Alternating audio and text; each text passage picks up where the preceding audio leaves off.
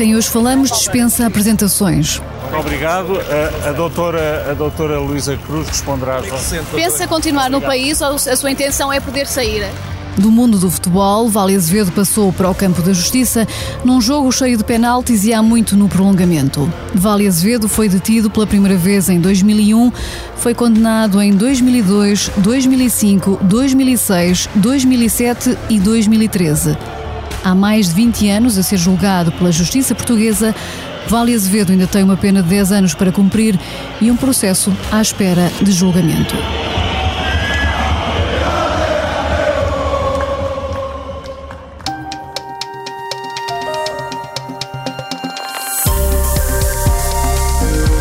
Sejam bem-vindos ao Justiça Sem Códigos. Eu sou a Ana Peneda Moreira e ao meu lado o advogado Paulo de Saicunha, sempre a contribuir para a literacia jurídica, o objetivo principal deste podcast. Olá, Paulo, e hoje falamos de um dos mais inusitados arguídos da justiça portuguesa.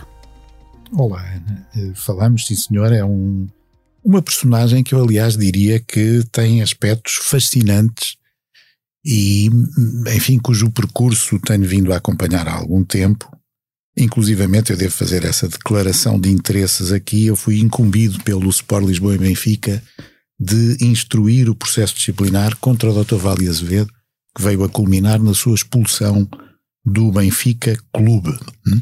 Bom, mas relativamente a estes processos, não tenho tido nenhuma intervenção direta, apenas salientava que poderei falar daqueles que estão transitados em julgado e falar menos dos outros que não estão porque 20 anos depois ainda há processos que não transitaram em julgado e o que tentamos aqui hoje perceber é afinal o que se passa para que Vale Azevedo continue a escapar à justiça. Cinco vezes condenado, já esteve em prisão domiciliária, em eh, prisão a cumprir pena de 11 anos e ainda tem mais 10 para cumprir e outro caso no qual não foi julgado.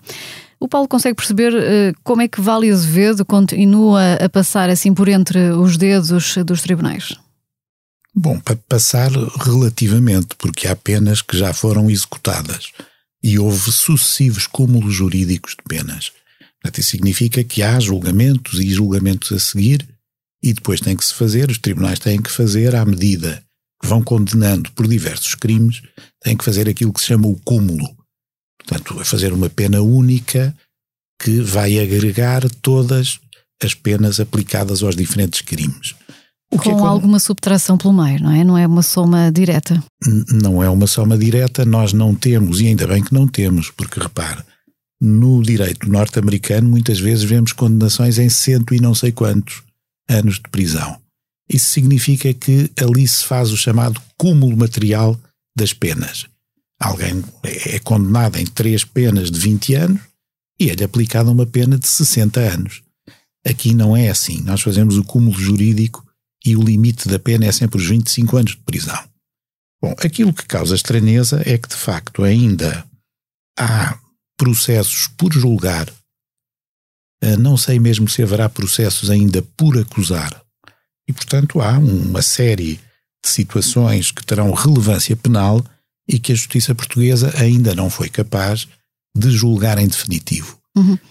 Vamos então aos pormenores mais recentes. Vale Azevedo tem ainda uh, por iniciar um processo que é uma tentativa de burla ao BCP, onde é acusado também de enganar a própria Justiça, porque terá dado garantias uh, financeiras que não tinha. Ora, Vale Azevedo não foi julgado ainda neste processo, mas a mulher que vive com Vale Azevedo já foi julgada, eh, foi, aliás, absolvida e outros dois arguídos foram condenados neste mesmo caso. E ainda assim, a Justiça estava recentemente a tentar notificar Vale Azevedo. Isto é mesmo o jogo do gato e do rato, não é? Porque nós sabemos que Vale Azevedo está no Reino Unido e parece que a Justiça tentou um, notificar o arguído em colares. É, isso é qualquer coisa que eu não percebo muito bem e que revela que há muitas coisas a funcionarem mal na justiça portuguesa. Porque são, de facto, casos incompreensíveis mas vamos antes referir, vou, vou, voltar um bocadinho para trás para tentar explicar essa situação de pessoas já terem sido julgadas em definitivo e outras não. Uma das situações que pode levar e que deve levar mesmo à separação de processos é a declaração de contumácia.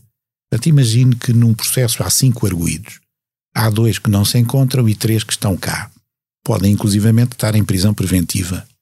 Para não atrasar o processo relativamente aos três que estão cá, impõe-se separar o processo relativamente aos outros dois que não aparecem e não podem comparecer em juízo em tempo útil. E, portanto, terá sido o que aconteceu relativamente à mulher de Vale Azevedo e os outros dois arguídos? Provavelmente terá acontecido isso. E é bom que aconteça, porque o, o princípio dos processos penais é o da máxima celeridade.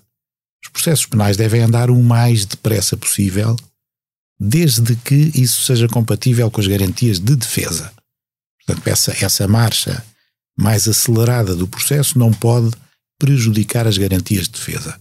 E, portanto, compreende-se que se há um determinado processo que não pode ir a julgamento porque faltam arguídos, mas há outros que estão presentes, que se faça essa separação dos processos, de maneira a julgar rapidamente os que podem ser julgados e a fazer com que os outros ausentes não enganem uhum. e não atrasem Mas a justiça. Perdendo aqui esse olhar mais jurídico e olhando com muito pragmatismo para a questão, uh, o que aqui nos suscita uma grande uh, dúvida é como é que se consegue encontrar a mulher de Vale Azevedo que vive exatamente na mesma casa do arguído e não se consegue trazer Vale Azevedo para ser julgado exatamente no mesmo processo.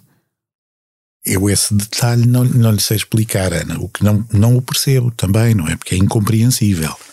O que as notícias dão conta é de que se tentou notificar o Dr. Vélio Azevedo numa antiga morada que ele tinha em Colares e, e sabe-se muito bem que ele já não reside ali há muitos anos. Bom, e isto agora, para, eh, para o tal processo de contumácia. Quer explicar-nos o que é exatamente isso e que consequências é que eh, tem a partir do momento que Vale Azevedo ou outro eh, arguído é declarado contumaz? Bom, tem várias consequências e relativamente à questão da notificação eu ia lhe dizer uma coisa que parece interessante.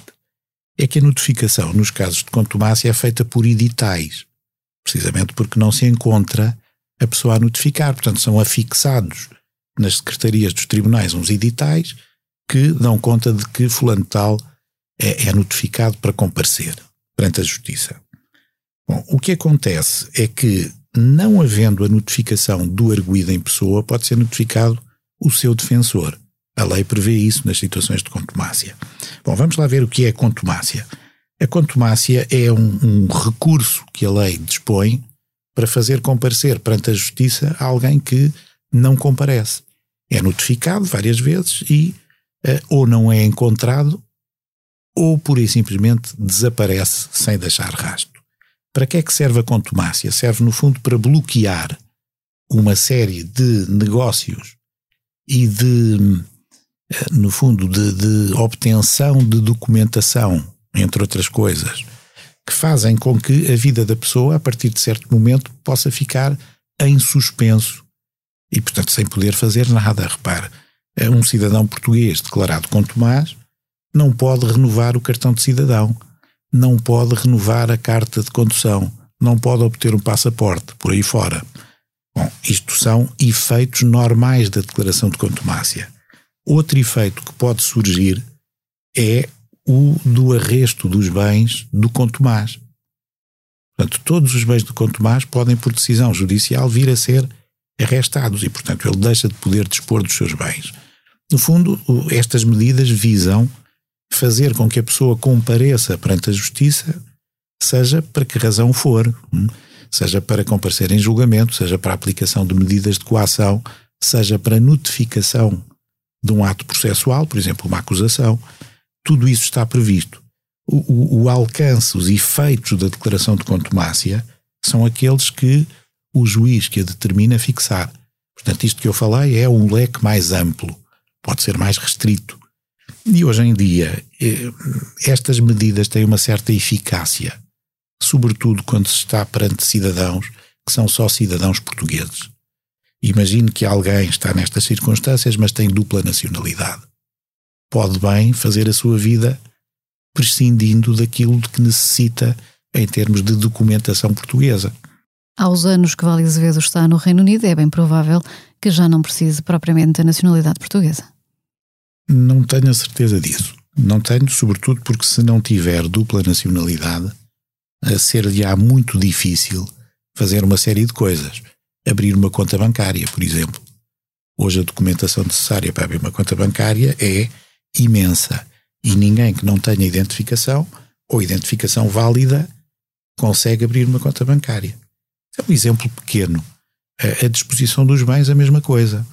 Claro, se eu tenho um conjunto de bens em meu nome e tenho que dispor deles para custear, seja o que for, uma viagem, seja o que for, uma mudança para o estrangeiro, e se estou inibido de dispor dos meus bens, não consigo arranjar meios para uh, custear essa viagem ou essa mudança. Sendo que no caso de Vale Azevedo, como todos eh, sabemos, porque já foi notícia e vimos nomeadamente algumas imagens, eh, a vida de Vale Azevedo no Reino Unido parece ser uma vida de luxo. Eh, ainda assim, todos aqueles que estão envolvidos nos processos que já transitaram em julgado e que tiveram direito a indenizações já vieram dizer que, na verdade, não conseguiram ir buscar nada porque Vale Azevedo não tem bens em nome próprio esta também é, uma, eh, é um caminho muito habitual eh, por eh, quem está em processos de burla. Pelos chamados burlões, não é? É um caminho, um caminho habitual, aliás, é característico dessas personagens, não é? Eu não me vou referir, para que isto fique claro, ao Dr. Vale Azevedo em concreto, não, não devo fazê-lo, nem o vou fazer, mas, hum, de facto, quem tem aptidões elevadas para burlar, e às vezes, não me interpretem mal, vamos pôr aspas nisto, a, a burla exige alguma arte, um bom burlão é, num certo sentido, um artista entre os criminosos, porque de facto há burlas que são verdadeiras obras de arte. E um, uma das características é exatamente fazer com que o resultado da burla, o enriquecimento do burlão, não seja alcançável pelas vítimas. E, portanto, há vários esquemas, que são quais esquemas de manual, que permitem ocultar o produto da burla, torná-lo inacessível, e por isso, normalmente, não se conhecem bens a estas pessoas. Independentemente disso, os padrões de vida que adotam normalmente têm um certo fausto e são incompatíveis com o património e o rendimento destas pessoas. É, e, portanto, nada disto surpreende. Uhum. Mas voltemos a esta questão de que Vale Azevedo continua, eh, de alguma forma, a escapar àquilo que já são eh, decisões condenatórias eh, da Justiça, ainda que, como já tenha ressalvado, já tenha cumprido uma pena e de alguns anos. Mas a verdade é que existe ainda uma outra de 10 anos para ser cumprida. A justiça portuguesa tem tentado, junto do Reino Unido, trazer Vale Azevedo à semelhança do que já aconteceu em 2012, mas o próprio Ministério Público eh, parece eh, admitir agora que será muito difícil algum dia conseguir ter Vale Azevedo atrás das grades, pelo menos das grades portuguesas. Isto porque existe um mandato de detenção internacional para o cumprimento desta pena, mandado esse de detenção do qual o Ministério Público desistiu. E desistiu dizendo que lhe parece quase um esforço inglório acreditar que o Reino Unido vai entregar Vale Azevedo, tendo em conta as alterações trazidas pelo Brexit. Há de facto assim uma diferença tão grande nesta eh, saída do Reino Unido que justifica agora esta dificuldade em um, eh, trazer um português condenado a cumprir pena em Portugal? Eu, relativamente à cooperação judiciária em matéria penal com o Reino Unido, a impressão que tenho, que é, enfim, é, é empírica, é da vida prática só, é de que o Reino Unido é muito avesso a cooperar. Nunca diz que não coopera, mas arranja sempre um detalhe ou um entrave para complicar a cooperação. E isto é, referindo-me ao período em que o Reino Unido ainda estava na União Europeia. Em termos de, de enquadramento jurídico estrito, eu não compreendo muito bem a posição do Ministério Público, porque a verdade é que, na sequência do Brexit, foi assinado um acordo de comércio e cooperação entre a União Europeia e o Reino Unido, que continua a manter o Reino Unido obrigado, internacionalmente, através deste acordo, a manter instrumentos de cooperação judiciária internacional em matéria penal inclusivamente a extradição ou a detenção de cidadãos procurados que se encontrem no Reino Unido, e que abrange um conjunto de crimes entre os quais está prevista a burla. Bom, e portanto, à primeira vista, eh, parece-me que havia base legal suficiente para ou emitir novos mandados de detenção ou insistir pelo cumprimento dos que já existiam. Embora admita que para o Ministério Público deve ser algo frustrante a tentativa de cooperação com o Reino Unido, porque de facto são muito pouco cooperantes na prática e é muito pouca a efetividade desta cooperação. Isso é um facto. E consegue encontrar explicações para essas dificuldades que, na verdade, já as sentimos noutros processos, nomeadamente pedidos de cartas rogatórias que parecem sempre ter alguma dificuldade na obtenção dessa resposta. Consegue perceber que cultura é esta eh, que torna tão difícil que haja esta partilha, quer de informação, quer de arguídos ou condenados? Eu aqui tenho que usar um palavrão, vou pedir desculpa, mas é, é mesmo isso. Isso tem a ver com a idiosincrasia dos ingleses, em geral. Os ingleses têm coisas muito diferentes dos outros só porque são diferentes. Não é? Conduzem para o outro lado da estrada. Ainda outro dia no aeroporto estava a passar o controle das, daqueles pórticos de, segurança e tive que trocar os meus líquidos por um saco que só os ingleses é que usam, tem que ser aquele. E portanto têm uh, as tais idiosincrasias, as tais particularidades que os tornam sempre algo difíceis de entender para um europeu continental. Agora, como digo, eles não deixam de cooperar. E diga-me uma coisa: o facto de sabermos que uh, Vale Azevedo é um homem de negócios uh, no Reino Unido, alguns no passado que lhe conhecemos com uh, alguma atratividade do ponto de vista económico, poderá também dificultar isso que é essa partilha de, de, informações? Poderá haver aqui uma certa proteção deste arguído em particular? Não, com toda a franqueza, não me parece que isso aconteça. Aliás, as premissas da pergunta que a Ana fez, eu também não estou absolutamente seguro que seja assim, não é? E o, eh, o Reino Unido, muitas vezes, e em tempos era mais assim, concedia o chamado santuário a pessoas importantes sob esse ponto de vista, mas essa é uma realidade que mudou e que tem vindo a mudar de forma acelerada. E, portanto, eu diria que ultrapassados estes obstáculos, que são obstáculos naturais e de, de detalhe à cooperação judiciária, se se insistir na entrega de alguém procurado em Portugal junto do Reino Unido, o Reino Unido acabará por conceder essa entrega, porque juridicamente está obrigado a fazê-lo. Se o faz muito depressa, de forma efetiva, isso já não lhe sei dizer, e aí antevejo as tais dificuldades de que falámos. Uhum. Voltando então um pouco atrás e relativamente a este processo eh, que envolve as transferências de Scott Minto, Gary Charles, Amaral e Tahar, nenhum deles que eu saiba já está eh, no ativo, pelo menos não como eh, jogadores, portanto já lá vão muitos anos, mas este é então o tal processo sobre o qual já há uma condenação e, e, e poderia haver o cumprimento de pena e o mesmo processo do qual o Ministério Público desistiu deste mandado de detenção internacional, pedindo também, ao abrigo eh, deste caso, a chamada contumácia.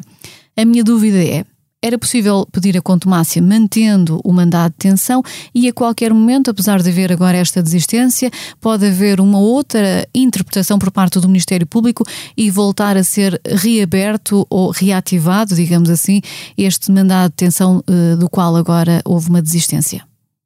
Eu acho que não só pode, como deve. Ministério Público, pelo princípio da legalidade a que está obrigado, deve promover tudo o que for necessário para fazer comparecer alguém que é procurado pela justiça portuguesa perante a justiça portuguesa, para ser julgado, se for o caso, para lhe ser notificada uma acusação e para se poder defender. O nosso sistema é um sistema garantístico. Repare, nós não admitimos, a não ser em casos muito restritos, os julgamentos na ausência do arguído.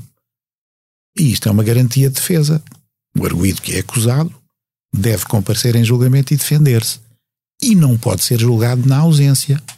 Qual é o reverso da medalha? É precisamente a declaração de contumácia, quando o arguído se furta a ser notificado e a aparecer, com as consequências todas que vimos, e são os mandados de detenção para o fazer comparecer para ser julgado. Se é condenado ou não é outra coisa. Aliás, é sempre bom dizer que, relativamente a processos não julgados, há a presunção de inocência. E, portanto, nós estamos a falar sempre de um presumível inocente. Neste tocante, não é? Nos outros não dá condenações definitivas. E a propósito disso, já explicámos bem o que é a presunção de inocência num outro episódio deste podcast que podem e devem uh, ouvir.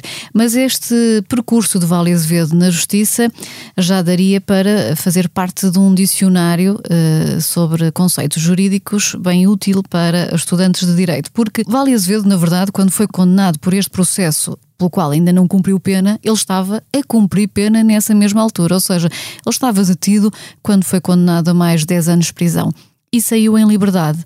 E saiu em liberdade e saiu também do país logo de seguida, com base num princípio da especialidade. Ou seja, o que é isto, uh, Paulo de Sai Cunha, que permitiu a um arguído que estava em Portugal, que estava condenado, a sair sem que uh, a justiça o pudesse obrigar a voltar para a prisão?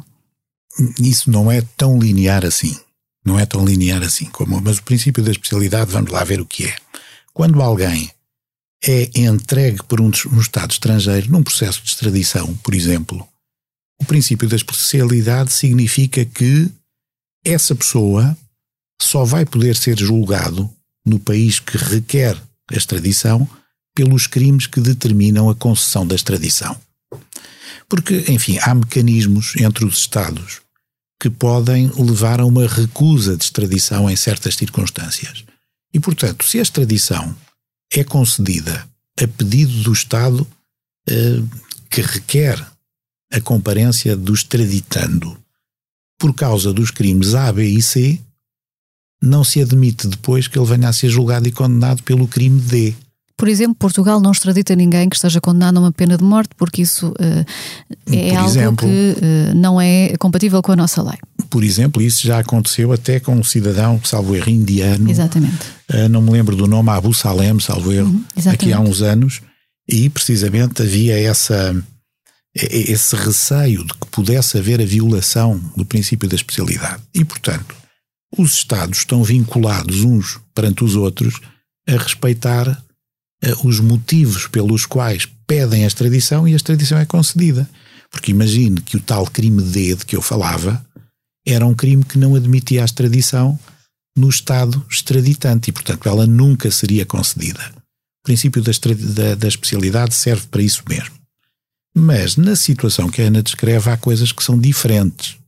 Uma vez concedida a extradição e julgado o agente pelos crimes que estão uh, no, previstos no mandato de extradição, uh, nada impede que, se essa pessoa se mantém em Portugal, é um cidadão português, pratica novos crimes, que esses novos crimes não sejam alvo de um inquérito, de uma acusação, de um julgamento e de uma condenação, se Mas for esse o caso. seriam anteriores ao processo de extradição? O problema é a anterioridade dos factos mas ainda assim também se pode discutir se ela tem relevância se esses processos não existiam à data em que é emitido o pedido de extradição. De qualquer modo, eu aí tendo a ser muito garantístico e, e acho que essa falha é uma falha da investigação em Portugal. Ou Porque seja, pedido... acha que de alguma forma poderia ter havido uma forma de reter, e peço desculpa à redundância, mas de reter Vale Azevedo nessa altura? Não consigo dar-lhe uma resposta linear a essa pergunta porque não conheço todas as circunstâncias. Se os factos eram anteriores ao pedido, mas o inquérito se iniciou depois do pedido de extradição, tenho dúvidas de que pudesse ser, mas admito que talvez se pudesse explorar essa possibilidade. Uh, se os factos são factos posteriores à extradição, não tenho a mínima dúvida de que alguém pode ser julgado por esses factos. Eles não têm nenhuma relevância, só têm se forem anteriores qualquer modo, acho que há que ter o máximo cuidado com o princípio da especialidade que falámos, tanto mais que, como a Ana diz, nesse exemplo, o, a pessoa alvo de extradição estava até a cumprir uma pena quando são iniciados os novos inquéritos por novos factos uhum. Era sacristão na, eh, na cadeia da carregueira nessa altura e recusou-se a ir à sentença precisamente por entender que ela não poderia estar a, decorrer à, à luz desse princípio da, da especialidade. E aproveitou depois para sair uh, de Portugal, porque, na verdade, quando os tribunais voltam a tentar prendê-lo, creio que já uns anos depois, ele já não estava em Portugal. Portanto, Vale Azevedo saiu em julho de 2016. Estava aqui a tentar ver as minhas notas e recordo-me perfeitamente de estar à porta da cadeia de carregueira, portanto, eu vi essa saída e já na altura se falava que Vale Azevedo, depois de, de cumprir a liberdade condicional tinha cerca de 45 dias até poder uh, sair eh, de Portugal, caso contrário seria detido e terá aproveitado essa janela de oportunidade para, para o fazer. Creio que, hum, de alguma forma, uh, pudesse ter sido possível acautelar essa questão se uh, neste, nestes pedidos que foram feitos ao Reino Unido, se tivesse acautelado eventualmente este processo e sei que não sabe, não tem obviamente na sua posse todos os factos, porque eles pertencem aos, aos processos, mas uh, muitas vezes o problema de cada juiz individualmente, à luz do seu processo, encaminhar os pedidos sem haver aqui uma cooperação uh, entre os vários juízos, não é? Os vários setores de, de, de, de tribunal eh, poderá eh, dificultar a eficácia de casos que envolvem uh, um arguído com muitos processos? Podem, pode dificultar e dificulta, efetivamente. Estamos em, presença de um exemplo disso mesmo. Porque a extradição é encaminhada para a Procuradoria-Geral da República, que tem um, um serviço próprio de cooperação judiciária internacional que encaminham os respectivos pedidos. O que pode acontecer é que existam contra o mesmo suspeito processos em diferentes fases e processos que não podem, por essa razão, ser objeto de uma conexão de processos. O ideal é que todos os processos sejam reunidos num, mas muitas vezes não há condições práticas e legais para o fazer. Portanto, se há um inquérito que está muito atrasado na fase inicial, por exemplo, e se o arguído nesse inquérito já está a cumprir pena por um processo que já foi julgado e tem decisão definitiva, muitas vezes é difícil articular todas essas situações para evitar o perigo de fuga. Porque o perigo de fuga só se pode evitar de uma maneira, em definitivo. É através da aplicação ou da prisão preventiva ou da obrigação de permanência na habitação Estamos a falar de medidas privativas da liberdade, que são medidas de coação do processo penal, ou pode ser atenuado com a entrega do passaporte, por exemplo. Mas hoje, para se viajar. Aqui só um parênteses: Vale Azevedo chegou a cumprir também prisão preventiva precisamente por causa do perigo de fuga. Uhum, sim, e tempo que foi depois descontado uh, na pena concretamente aplicada. Exatamente, três anos e meio. É, mas o, o que eu estava a dizer é que, por exemplo, a proibição de saída de determinados conselhos, a entrega do passaporte, são medidas de coação que não são privativas da liberdade, mas que podem ser menos eficientes para evitar a fuga. Porque a fuga, por exemplo, para se viajar para qualquer Estado que integre o chamado espaço Schengen, e o espaço Schengen é mais amplo do que a União Europeia, eh, por exemplo, para se viajar para a Suíça não é preciso passaporte, basta uhum. o cartão de cidadão. É só um exemplo. Vale permite... terá viajado num jato privado uh, quando regressou ao Reino Unido depois do cumprimento da prisão, o que ainda dificulta mais esse controle de documentação, ainda que uh, aparentemente não o tenha feito em fuga, portanto estava à luz daquilo que foi a interpretação eh, da justiça, que já percebi que pode não, não ser a mesma da interpretação também do Paulo, mas ele acaba por sair de Portugal sabendo a justiça que ele o poderia fazer, não é? Mas, oh Ana, para, ir, para ser claro, ele só não poderia sair de Portugal se estivesse judicialmente impedido de o fazer. Exatamente. E não foi não isso. estando, a saída é perfeitamente legítima. É perfeitamente legítima. E não, aí não vejo nada a apontar. Agora, de, de que forma, Paulo, é que casos como o de Vale Azevedo têm uh, 21 anos, começou em 2001, e ainda estamos a falar se Vale Azevedo vai ou não cumprir uma pena e ainda estamos a falar se ele vai ou não ser julgado por um outro processo, de que forma é que casos como este contribuem para algum ou muito descrédito da justiça? Bom, estes casos, pelo mediatismo que têm e pela, enfim, pelo escândalo que podem causar, não dignificam a imagem da justiça. Não o fazendo, atingem todos os protagonistas da justiça. Eu estou a incluir os advogados também, embora uh, na justa medida, porque neste podcast tivemos a falar de uma série de situações que têm muito pouco ou nada a ver com a atuação dos advogados. Uhum. Mas, mas assim já está a responder a uma provocação que lhe ia fazer precisamente para encerrar, que era. Eu já sabia que me ia fazer e portanto antecipa a resposta, mas pode fazer na mesma. É, de facto, se concorda que hum, cabe neste caso aquela crítica habitual aos advogados que acabam por uh, usar uh, como artimanhas para fugir à justiça uma série de. Uh, de buracos negros que permitem este tipo de atraso na, na justiça.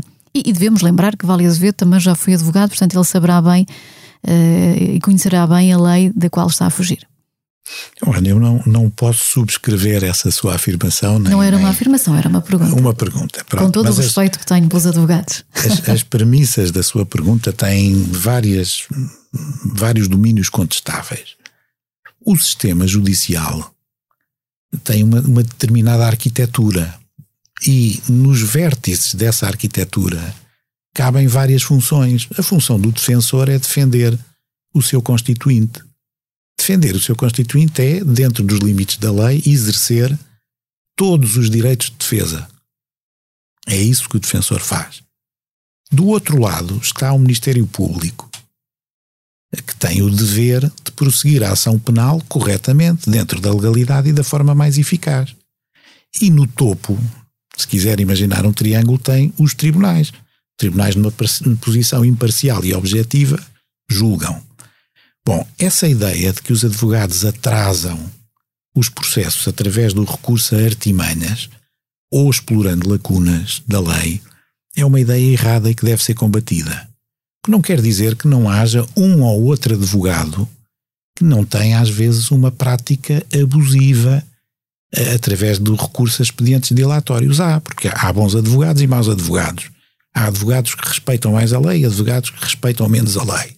O que não se pode é generalizar e dizer que todos os advogados entravam os processos. Eu disse, tenho um exemplo ótimo da semana passada.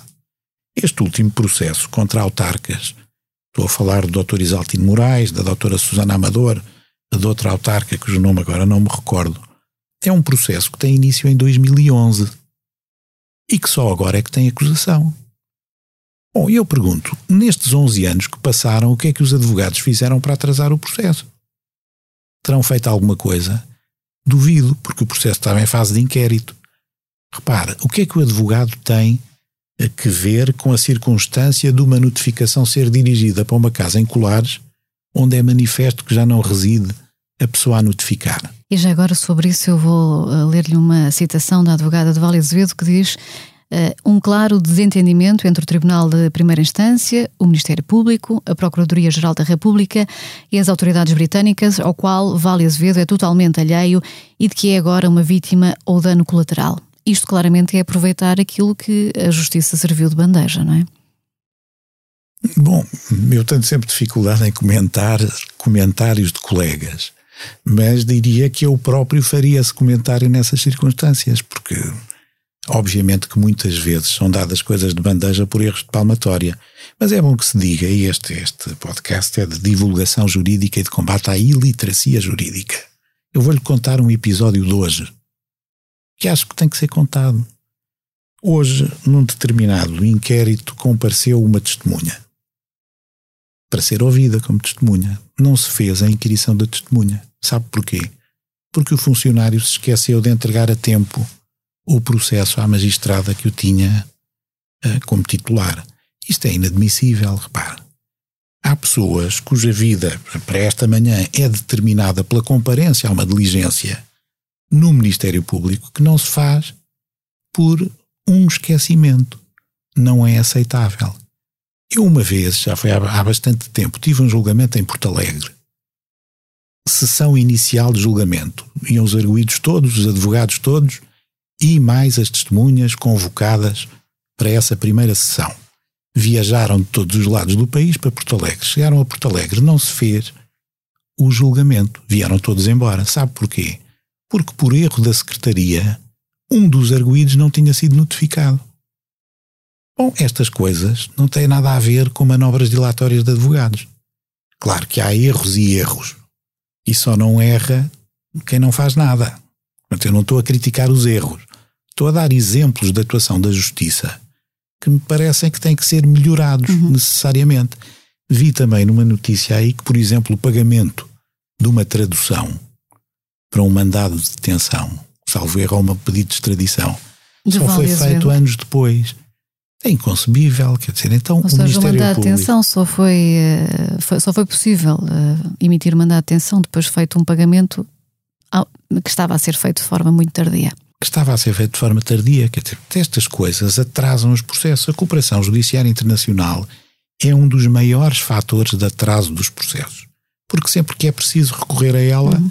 já se sabe que uh, é adicionado muito tempo, umas vezes menos, outras vezes mais, no Reino Unido é sempre muito tempo, porque às vezes por causa de uma vírgula mal posta as coisas podem vir para trás um ano depois. Mas os erros do sistema não podem contribuir para maior atraso. Pode parecer ficção, mas este podcast foi inspirado em factos reais. Paulo Sai Cunha, obrigada, foi um prazer esta conversa. Este podcast tem a sonoplastia do João Martins, apoio à produção de Cristiana Cardoso, coordenação de Joana Beleza eu sou a Ana Penida Moreira. O Justiça Sem Códigos regressa na próxima semana. Até lá, respeite os seus deveres, exija os seus direitos.